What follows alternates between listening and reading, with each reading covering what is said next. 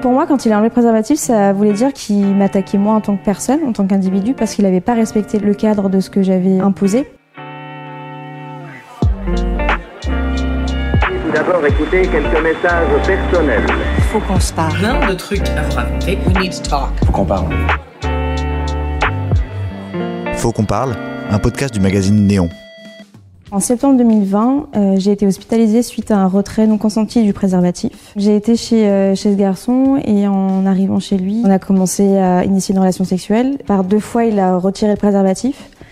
Donc la troisième fois, je l'ai pas vu. Quand je m'en suis rendu compte, euh, je me suis sentie tout de suite attaquée. J'ai tout de suite réagi euh, euh, physiquement en repoussant la personne. Et lui m'a répondu Oh, arrête de faire ton innocente, tu, tu l'avais bien, bien remarqué. S'en est suivi une scène bah, où on s'est battu physiquement, etc. Donc je suis sortie de chez lui, il était euh, 5 heures du matin. Puis après, il s'est passé un mois où ça a été un peu le flou. Je veux dire, j'ai pas trop de souvenirs.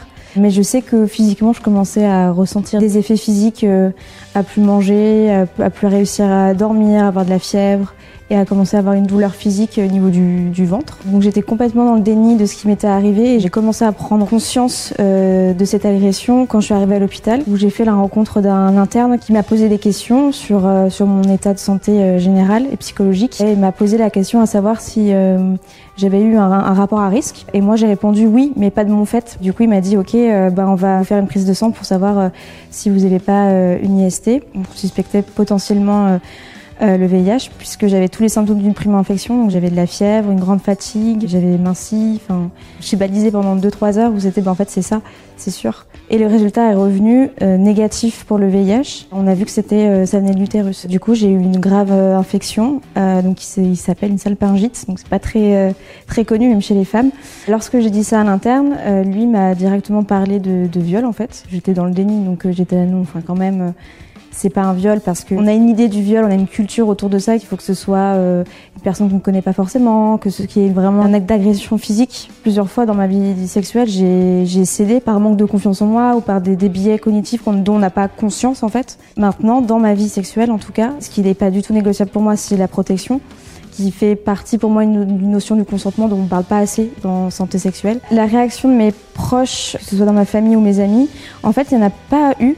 Il y a eu de ma famille, il y a eu beaucoup de silence. Je même plus avoir certains rires de la situation. Par mes amis, ça a été le plus dur. J'ai été très jugée parce que le lendemain de l'agression, j'ai envoyé des messages euh, euh, au mec. Et en fait, un de mes amis m'a dit Mais je comprends pas, euh, il m'a montré les messages et le lendemain, tu lui as parlé comme si de rien n'était. Donc, c'est que tu es en train de mentir. Donc, on a remis en cause ma parole. Beaucoup. J'ai eu un passif euh, avec euh, la consommation de produits psychoactifs qui a duré 5 ans. Enfin, l'addiction était très pernicieuse, c'était par période, etc. Et suite à cette agression, en fait, j'ai replongé dedans de plus belle à un point où, en fait, à une soirée, euh, j'ai consommé euh, trop de cocaïne et je suis tombée dans les pommes, donc j'ai fait, euh, j'ai fait une overdose. Et c'est là où je me suis dit, ok, en fait, euh, t'as un problème, il faut, consulter.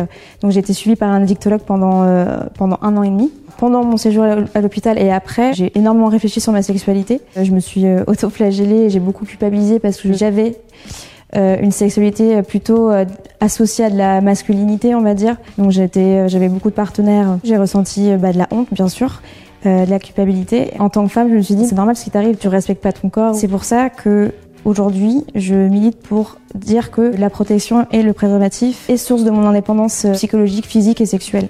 J'ai toujours euh, voulu militer dans une association et là, par ce que j'avais vécu, ça prenait encore plus de sens. J'ai aussi fait la rencontre euh, d'autres femmes militantes. En fait, l'association, euh, historiquement, elle est très euh, HSH, donc on dit hommes ayant des relations sexuelles avec des hommes. Donc il n'y avait pas beaucoup de femmes.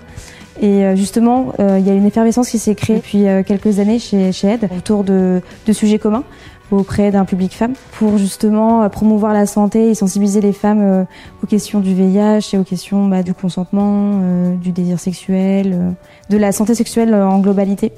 Je pense que les femmes, effectivement, doivent reprendre le, pouvoir sur leur protection et donc bah, leur, leur indépendance aussi. C'est un public qui est plus touché par des agressions sexuelles et des viols. Et d'ici quelques années, elles seront euh, majoritaires dans les nouvelles contaminations. Je suis assez fière d'avoir transformé euh, ce qui, ce qui m'est arrivé en quelque chose de, bah, de communautaire. Et aussi parce que je pense que c'est important de parler de ces, ces actes de violence qui sont pas assez visibilisés. Et je pense qu'il y a sûrement d'autres personnes qui en sont victimes et qui peut-être se sentent euh, pas écoutées ou qui ne le comprennent pas. J'espère qu'elles trouveront de l'aide pour en prendre conscience. Faut qu'on parle est un podcast de Néon.